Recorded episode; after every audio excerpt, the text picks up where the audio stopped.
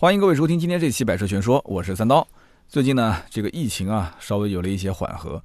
经历了这一次疫情之后呢，我就发现啊，人们都产生了一种观念，那就是如果要是出门的话，自己开车其实是最安全的，也是最稳妥的一个出行方式。那么这个时候呢，如果还是有一些人家里没有车，他应该呢就会想买一台属于自己的车吧。那么我周围的人好像基本上都已经有车了，他们更多的呢其实都是想换一辆更好一点的车。那么可能因为是这样的一些原因啊，过完年之后呢，身边每天也有很多人在向我问车。那么其中不少人呢都说现在开的都是一些普通品牌的 A 级或者是 B 级车。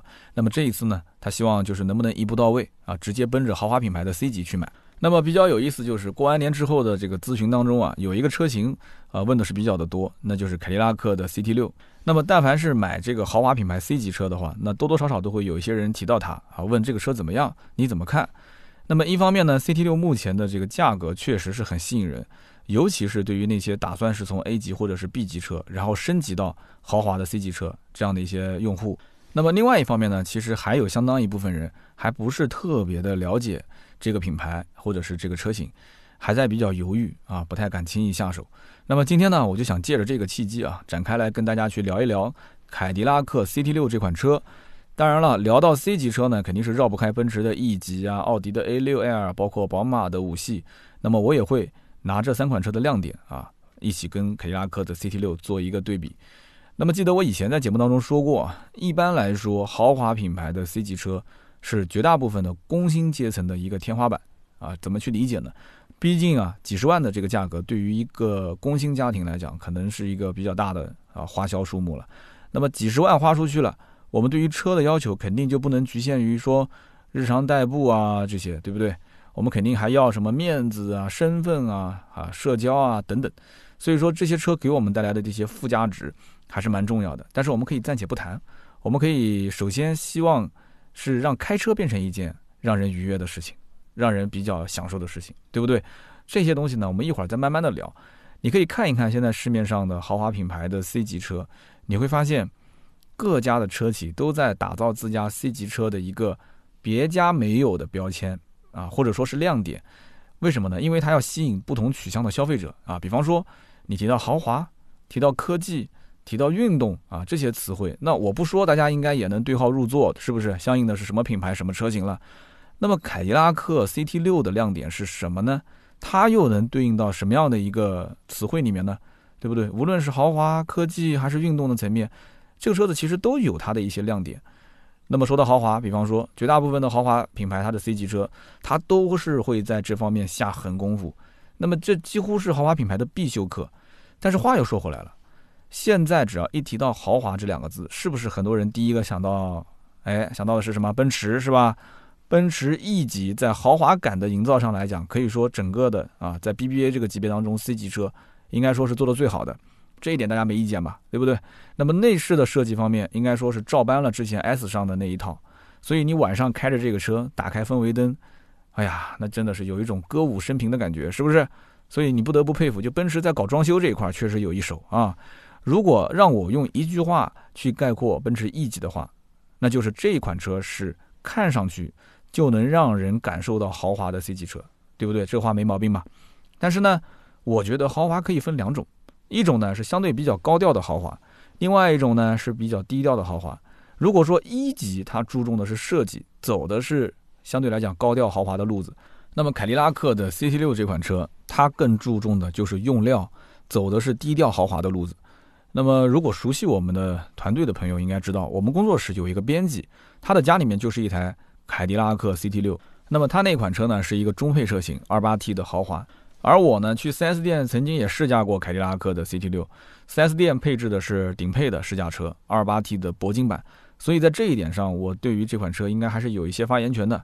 CT 六给我的第一印象，并不是说它设计不豪华，只不过它在内饰上的设计不像一级的那种，就是明摆着就是在撩你。而这个美系的豪华，其实首先是坐进去让你感觉很舒服，然后呢，你才会去仔细的看一圈周围，你会发现哦，原来其实它的这个内饰的用料啊也是很豪华的，大概是这样的一种感觉。那么跟大家可以讲一讲它的整个的内饰的用料啊。首先呢，凯迪拉克的 CT 六在内饰用料上面是应该说还比较讲究的。那么就拿比较影响视觉感受的这个内饰的饰板，拿这个举例子，我们比较常见的都是一般像真皮啊、铝合金啊这种材质，对不对？那么还有一种比较有意思的，叫做碳铜纤维编织和真木，通过多种材质的堆叠，营造出不错的豪华感。那么这个碳铜纤维编织是什么呢？跟大家可以稍微聊一下啊。其实呢，就是一种金色和一种银色的碳铜纤维，它们俩编织在一起啊。其实说的都是大白话，它本来就叫碳铜纤维编织嘛。那么编完之后呢，会产生一个非常非常独特的效果。那么你看上去的时候呢，有几分像碳纤维的感觉。那么所以大家如果上到凯迪拉克 CT6，你可以在中控饰板的下方看到这个材质。这个材质应该讲在同级别的车型当中是非常非常少见的，很特别。那么还有一种材质叫做真木，真木是什么呢？那么以凯迪拉克的 CT6 的顶配为例啊，它的中控和它的门板上用的都是整块的沙比利木作为它的饰板。这种真木的饰板对加工工艺的要求非常高。说白了就是什么呢？将一棵树一劈为二，然后呢再把它拼接而成。由于是真木，所以每一台车的饰板都是不一样的啊，它的木纹都是不一样的。所以如果你要去 4S 店里面，你看两台同配置的现车的话，你就会发现两个车的这种真木的位置，它的木纹非常非常有特色。所以说，如果我不讲这些，你是不是很容易把这些细节都给忽略掉了？你会认为啊，这一辆凯迪拉克 CT6 和另一辆都是一样的。但是实际上，你去看一看它的这个真木的木纹，你可能是为了这个木纹的颜色，你就选了这款车型。哎，有没有这种可能性？你像我之前买床的时候就是的，那个床头露出来那块木纹。他跟我讲说，这一一张床已经被人定掉了，为什么呢？因为就有买家特别喜欢上面的这一条纹路。我说还有人挑这个？他说当然了，经常有人挑。那么其次呢，就是 CT6 对于皮质的用料也很考究。以我们天天都在亲密接触的座椅为例子，真皮大于仿皮大于织物，这已经是大部分的消费者的共识。那么凯迪拉克 CT6 这款车，除了最入门的 28T 时尚型它是仿皮之外，其余所有的版本配置全部都是真皮，而且它的顶配车型上用的是 OPUS 手工甄选真皮。那么这个 OPUS 真皮呢，是一个非常厉害的货色，它是通过对精选的小牛皮进行六十天的纯天然加工而成，然后呢，采用。苯胺加染料的方法去遮盖表面的一些小瑕疵，因为任何的真皮都会有些小瑕疵嘛，所以呢，这种真皮是属于半苯胺真皮，它在皮质的级别上是高于哪怕真皮，那么低于苯胺真皮，所以哪怕真皮我们经常听到的啊，这个真皮 OPUS 是高于哪怕的，很多车的顶配用的都是哪怕真皮，但是苯胺真皮就非常非常少见，一般就是只有用于收藏级别的这种奢侈品。才会用到这种苯胺真皮，所以它是介于苯胺和哪怕之间，高于哪怕，低于苯胺，是这样的一种皮，叫 OPUS。那么当然了，OPUS 真皮呢，成本是相当的高，厂家工作人员和我说，它的成品率只有百分之十五，也就是说，一台凯迪拉克 CT6 的顶配，它的这一套真皮啊，需要用掉六头牛。而我们之前也在节目里面说过嘛，说这个宾利的车的真皮也是非常的昂贵，没有错，宾利的真皮。比凯迪拉克 CT6 的顶配，这个应该讲用的牛的头数要更多一些，十头啊，所以一般只有在高端的低级车上才能看到这种皮。那么说句题外话啊，其实奔驰一级我们前面也说了，看上去很豪华，但是你仔细看它的配置表，你会发现一级除了最高的两个配置，其他的配置用的都是仿皮。如果呢你要想把仿皮换成真皮，那对不起，你还得要选装再花钱，是不是有点颠覆大家的认知了啊？那么聊完这些看得见的地方，咱们可以聊一些看不见的地方。那么也就是凯迪拉克 CT6 的车身用料。那么我们编辑啊，就是在很早以前就跟我聊过他的这台车啊，跟我讲这台车的 NVH 还是非常不错的，车内的这个静音性非常的好。都知道，其实凯迪拉克 CT6 最早是以 D 级车的标准设计的，所以这个车在白车身上采用的这种钢铝混合结构啊啊，最近大家应该经常听到这个词。那么使用钢铝混合的这样的一个结构，它的好处是什么呢？可以在保证车辆轻量化的同时，还能带来啊提高它的刚度，减少从路面传递上来的这种结构的一些声响。那么这是其中一方面。另外一方面呢，就是凯迪拉克 CT6 的隔音材料用的是一种名字叫做 LSD 的液体声学吸音材料，而且是完全无毒的。所以呢，这种材质其实跟之前大家老百姓在新闻里看到的那种有毒的沥青棉相比，那不仅它更隔音，而且也是更健康。谁都不想买车买回来之后啊，放在太阳底下暴晒几天之后，一上路就闻到车子里面味道不对，是吧？那么我们知道，很多人在买车的时候，他不一定会把 NVH 啊，就车内是不是安静这件事情作为最最重要的选车要素。但是呢，你要想上到这个豪华品牌，而且又是一个 C 级车，如果你说一开起来，整个车的风噪、路噪、胎噪啊，呼呼的都往你耳朵里面招呼，那也就不要谈什么所谓的豪华车的质感了，对不对？那么 CT 六其实在这方面做的还是非常到位的啊。我不知道大家有没有去过 4S 店看过 CT 六的实车，有没有坐在车里面或者开在路上，好好的感受一下我刚刚前面提到的那几点。如果只是单纯的在网上看几眼，隔着照片，其实真的是感受不到它的豪华感。之前我说这个一级啊，更多的是看上去的豪华，那么 CT 六呢，更多的是做起来的豪华。那么说完豪华，下面呢就说说科技。目前豪华品牌 C 级车里面啊，打科技这张牌的还是少数。但是有那么一家车企啊，下到 A 级车，上到 D 级车，都已经是将科技玩出了个底朝天了啊。那么这个品牌是哪一家呢？就是奥迪。那么奥迪的 A6L 在这一次的换代之后啊，可以说是彻底摆脱了之前的官车形象。目前 A6L 绝对是可以说市面上豪华品牌 C 级车里面看起来最科技的车，三块大屏啊，铺满了整个的中控台，对不对？那么晚上开出去就像开飞机一样的。相比之下呢，凯迪拉克的 CT6 的屏幕，哎，它就没有 A6L 那么大，也没有 A6L 那么多。但是呢，如果你仔细研究一下它的那些富有科技含量的配置，你就会发现，CT6 它有很多 A6L 有的，也有很多 A6L 它没有的配置啊。我们就可以说一说，我觉得其中有三个配置啊，是最能体现凯迪拉克 CT6 的科技感。一个呢，就是一个叫 Night Vision 啊，鹰眼智能红外夜视系统，这是官方的名称。这一套系统最早是源于美国军方的科技啊，这个听起来有点高大上啊。虽然说现在市面上有些车型也有类似的系统，但是你要知道，凯迪拉克 CT6 基本上是最早最早引入这种系统的车型之一。它可以探测前方两百米之内的范围啊，捕捉八十米以内的红外热源信号。大家都知道，无论是车、人还是动物，它都是有热量的，对不对？那么有热量就会有红外热源信号，一旦是捕捉到了这样的一个信号，就会在仪表上给出显示。这对于晚上开车看不太清的那些驾驶员还是非常非常友好的。那么第二一点呢，就是高清的流媒体的后视镜，也就是通过车尾的摄像头代替传统的镜面的电子类后视镜，和海外的奥迪的 e-tron。啊，它不是有一个电子的外后视镜吗？其实是一个原理。其实呢，与其说它是一个内后视镜，你不如说它是一个长得像内后视镜的屏幕。它可以通过一千四百四十乘三百的分辨率，呃，将车后的这个整体的情况啊进行显示，并且可以支持高低的调节、屏幕的亮度调节以及视野的缩放调节啊，功能非常的丰富。那么在我试驾的时候呢，我最直观的感受是什么呢？就是车后的整个的视野变宽了。以前啊，在后视镜里面，我只能看到一股车道，但是现在呢，我可以看到三股车道。那么根据官方的说法，它可以提供三倍的视野，这个其实跟我个人的试驾感受还是差不多的。只不过呢，突然不能从后视镜里面看到后排的乘客，呃，有一点不适应。那其实呢，给大家讲一个小技巧，这个电子后视镜还有切换功能啊，你可以按一下，然后呢，把它切换成传统的后视镜，所以你就可以看到啊后排的人了。那么听到这里的话，可能有的人就要问了，说：“哎，你说的这个东西啊，好多车上不都有吗？没有的话，我也可以在外面买一个改装呀。”你要知道，凯迪拉克的 CT6 其实早在四年之前就已经是有这个配置了。那么第三一点是 ESS 智能守护安全系统，这是一套主动安全系统，它集成了前后碰撞预警功能、预防制动功能、LKA 车道保持辅助系统等等啊这一系列的主动安全功能。主动安全系统其实放在今天来讲也不是什么非常稀罕物了，很多一些十多万的国产车型上也有。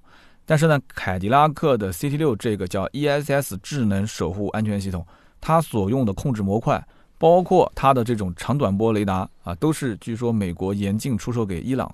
那么我这么一说，那我相信小伙伴们应该都懂了啊，是不是突然感觉这套系统非常高大上，非常的厉害了？那么我们最后总结一下，其实相比于奥迪的 A6L。凯迪拉克 CT6 啊，它的这种科技感，并不是像奥迪 A6L 一样，就是直接框啊，就放在你的面前，然后告诉你啊，我是怎么怎么科技化。凯迪拉克是属于它放在了一些富有科技含量的配置里面，就是你要真正去了解过后，你才会发现哦，原来凯迪拉克 CT6 也是一个很有科技感的车啊。所以这就是我们聊到的科技感这个话题。那么接下来呢，我们就聊聊运动。C 级车啊，其实谈运动啊，更像是一个伪命题。难道你会开一个这么大的车出去飙车吗？啊，当然不会，对不对？但是呢，这并不代表说这个级别的消费者对运动没有任何的需求。毕竟呢，车是人坐的啊，也需要人来开。后排的乘客呢是很舒服，但是前排的驾驶员，这个你也不能亏待他，对吧？很多的老板也不配司机，也要自己开。大家其实公认的是什么？就是宝马的五系啊，它是这个豪华品牌 C 级车当中啊，运动的标杆。长久以来，在这个级别当中啊，只有它将运动和舒适可以说是结合在了一起，同时呢，照顾到了驾驶者，也照顾到了这个乘客两者的需求。那么也难怪五系一直卖的非常非常的好啊。但是从我的个人观点上来讲的话，五系之所以称为运动标杆，最大的亮点其实不在于发动机，毕竟它搭配的这个发动机啊，2.0T 高功率啊，530Li，它的动力放在今天其实都不算是那么的强。它最大的亮点应该是变速箱和底盘。那么说到凯迪拉克的 CT6，很多人第一感觉啊，就是好像这车子并不怎么和运动沾边，对吧？但是我这么说吧。首先，它在平台、发动机和变速箱这一副运动的底子上，其实并不一定比五系要差。那么，先说很多人都会忽略的平台。那么，CT6 呢是基于欧米伽的平台啊，这个发音有人讲怎么像个手表啊？对，其实它就是跟那个手表发音是一样的，欧米伽、欧米伽平台。那么，在这个基础上设计的。之前呢也提到过，CT6 最早是按照 D 级车的标准进行设计，对吧？它是一个纵置的后驱的平台。那么当然了，在这个级别里面，很多车都是中置平台，只不过呢，有的车是前驱，有的车是四驱，对不对？那么 CT6 和五系一样，都有着五零五零的黄金比例重量分配啊，而且它是一个纵置后驱。但是凯迪拉克 CT6 跟五系不同的点在于什么地方呢？CT6 全系标配了 Brembo 的定制刹车系统。那么这个 Brembo 的品牌在刹车界，我相信只要是玩车的朋友，没有人不知道的，对吧？我就不去解释了。那么大家只要知道啊，没有多少车企愿意在自己的车上标配这种叫做 Brembo 的品牌刹车就可以了啊，知道这一点就可以了。但是这个 Brembo 的刹车对于制动性能的提升来讲，绝对绝对是一个大大的加分项。好，那么我们再说说最重要的这个发动机和变速箱。凯迪拉克的 CT6 搭载的是一台 2.0T 可变缸涡轮增压发动机，最大功率241匹马力，最大扭矩350牛米。目前来讲，全系都享受同样的动力配置，不管你买高配还是低配。所以，即使是凯迪拉克 CT6 最入门的 2.8T 的时尚，它在动力参数上，你去看，它也是高于五系最入门的 525Li 不少。那么，另外也值得一提是什么？就是这台发动机啊，还有可变缸功能，对不对？所以它是在两缸超经济模式下，会自动关闭两个气缸去节省油耗。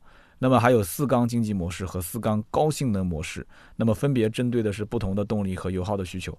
这个呢，可变缸功能应该讲五系上好像没有听说过吧，对不对？那么与之相匹配的呢，是一台十 AT 的变速箱，有着十个前进档。理论上来讲，相比于老款的那台八 AT 变速箱，它的换挡会更加的顺畅，油耗呢也会更加的节省一点。十个档也是目前同级别当中档位数最多的一款变速箱了。相比于五系的那一台，口碑其实也很不错的啊，是个财富的八 AT 的变速箱，还是比它多两个档位啊，还是多两个档。那么在我的实际的试驾体验当中呢，我发现其实凯迪拉克 CT6 是一款在发动机和变速箱调教方面与五系有很多相似之处的一个车。那么这个话怎么理解呢？因为老款的凯迪拉克 CT6 多少还带着那种美系车的粗暴狂放的感觉啊，狂放粗暴的感觉。那么新款的 CT6 啊。哎，它就会感觉多了一些这种德系车的轻松写意。发动机是一种线性的方式进行输出，所以你踩油门，你不管踩到多少，你会感觉发动机啊，你要多少动力，它出来多少动力，就不像以前像个年轻的毛头小伙子是吧？一点油门就很暴躁，所以它的整个动力给你感觉很充沛，但是与此同时也很听话。那么凯迪拉克 CT6 的变速箱啊，它的这种比较绵密的档位设定，每一次换挡都感觉不出什么。太多的动静，那么因此在平顺性上面，我肯定是要给好评。其实呢，不管是老款还是现款的风格，它们之间其实不存在是谁好谁坏，只不过呢，更多的消费者其实更偏向于选择后者的这种驾驶方式，对不对？所以我觉得之前啊，凯迪拉克 CT6 对于发动机和变速箱进行换代是一个比较成功的举措，并且如果观看动力总成来讲的话，CT6 与五系之间，我觉得已经不存在什么肉眼可见的差距了。好了，那么下面重点就来了。除了自己带这么一副运动的底子，那么凯迪拉克 CT6 还有两样对底盘的性能起着极大的加成的一个杀手锏的配置，到底是什么呢？而且这两个配置是五系上没有的啊。第一个配置就是 MRC 主动电磁感应悬挂啊，这个就厉害了。凯迪拉克的 CT6 的次顶配啊，从 2.8T 的领先运动开始啊，再加上顶配 2.8T 铂金，都会有这样的一个配置，这是一个绝对的好东西。这种悬挂的减震器套筒内部啊，它会装有叫磁流变体材料。也就是说，它会通过电流让这些磁流变体呢进行重新的排列，以调节减震器的阻尼。那么简单的讲，就是当电流大的时候，你会觉得说，哎，这个悬挂怎么变硬了呢？那么车子的支撑性不会变得很好吗？对不对？那么电流如果变小的时候，你会发现，哎，这悬挂怎么又变软了呢？那么跑长途的时候呢，哎，软悬挂其实开起来也很舒服，对不对？它的这个目的啊，其实跟很多的 D 级车上的空气悬挂是一样的。都是为了让悬挂去根据不同的路况做出不同的反应，但不同的地方是什么呢？电磁悬挂的这个磁流变体的速度是微秒级的，每一秒钟可以变化一千次。你想一想，所以说它对于路况的反应肯定要比空气悬挂来得更快。当然了，它也不会像空气悬挂那么容易坏。总而言之，大家你可以把它理解成是一种响应速度极快的可变悬挂系统就可以了。那么根据我实际的这种驾驶的体验。我发现啊，电磁悬挂啊，其实作用最明显的地方是在于，我们当遇到这种连续的颠簸路面，或者是这种高速过弯的时候，颠簸呢，你会有一种在这种漂浮的小船上的感觉，舒适性啊不比空气悬挂要差。那么过弯的时候呢，你会有一种被吸在地上的感觉，它的操控性相比空气悬挂那就更别提了啊，要好很多。毕竟很多的性能车和超跑它都会用上电磁悬挂，但这些车的价格嘛，我觉得，对吧？大家就可以去看一看了，自然是比凯迪拉克 CT6 要贵上很多。那么第二一个杀手锏是什么呢？就是 ARS 主动式后轮转向系统。哎，不知道大家有没有看过抖音上的一个梗？一个凯迪拉克 CT6 的车主在停车的时候，保安大爷惊慌的跑过来说：“哎，师傅师傅，你的车子的后轮松了，都快掉下来了。”说的就是这么个东西啊。那么后轮一般情况下是不会有什么变化的，大家打方向都是打前轮，是不是？那么有了这个配置的 CT6 的次顶配和顶配，它在后桥上面会多出一个独立的转向机构。如果说是在低速时候，后轮啊，它会与前轮反向转动。好处是什么呢？就是让车变得更加的灵活。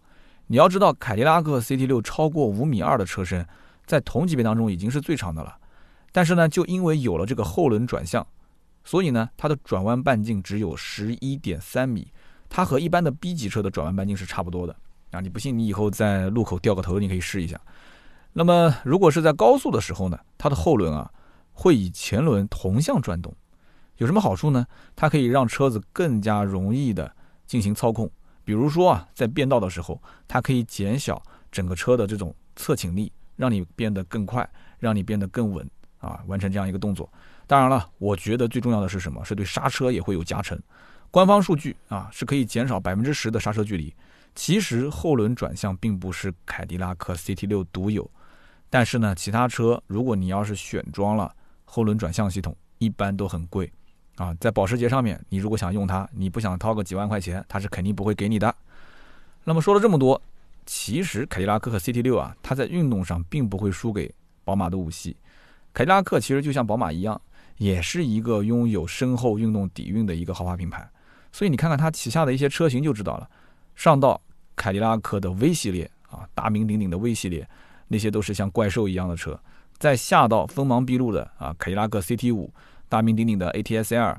那么不说各个车型都是运动标杆吧，那么至少也都是运动健将，你说对不对？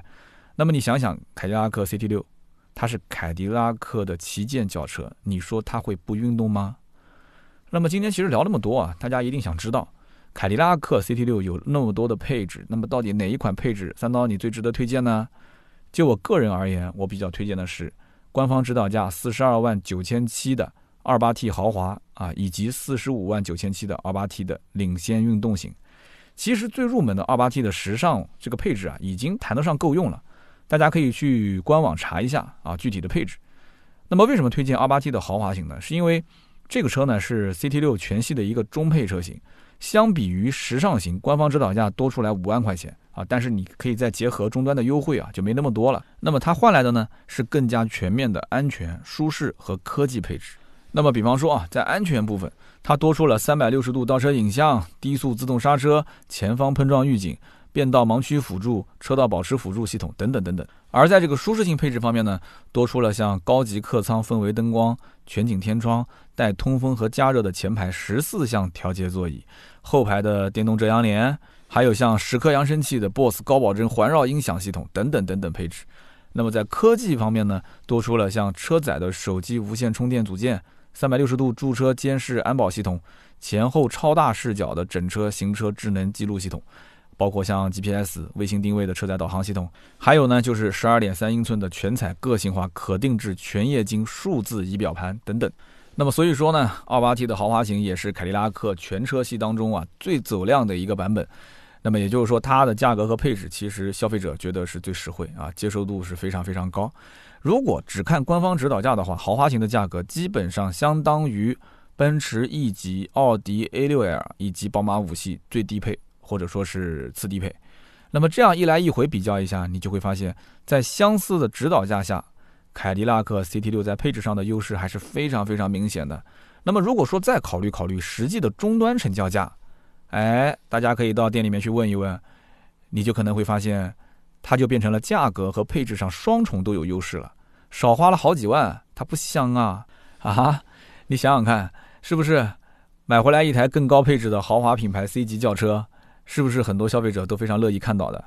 那么二八 T 的领先运动型是凯迪拉克 CT6 全系的一个次顶配车型，那么相比我刚刚推荐的二八 T 的豪华型，它在官方指导价仅仅多出了两万块钱。那这两万块钱换来的是什么呢？它换来的不仅有配置上的提升，更重要的就是还有运动上的提升。那么这么一说，运动上的提升，大家应该就知道是什么了吧？就是我们前面花了大篇幅去介绍的 MRC 主动电磁感应悬挂和 ARS 主动式后轮转向系统。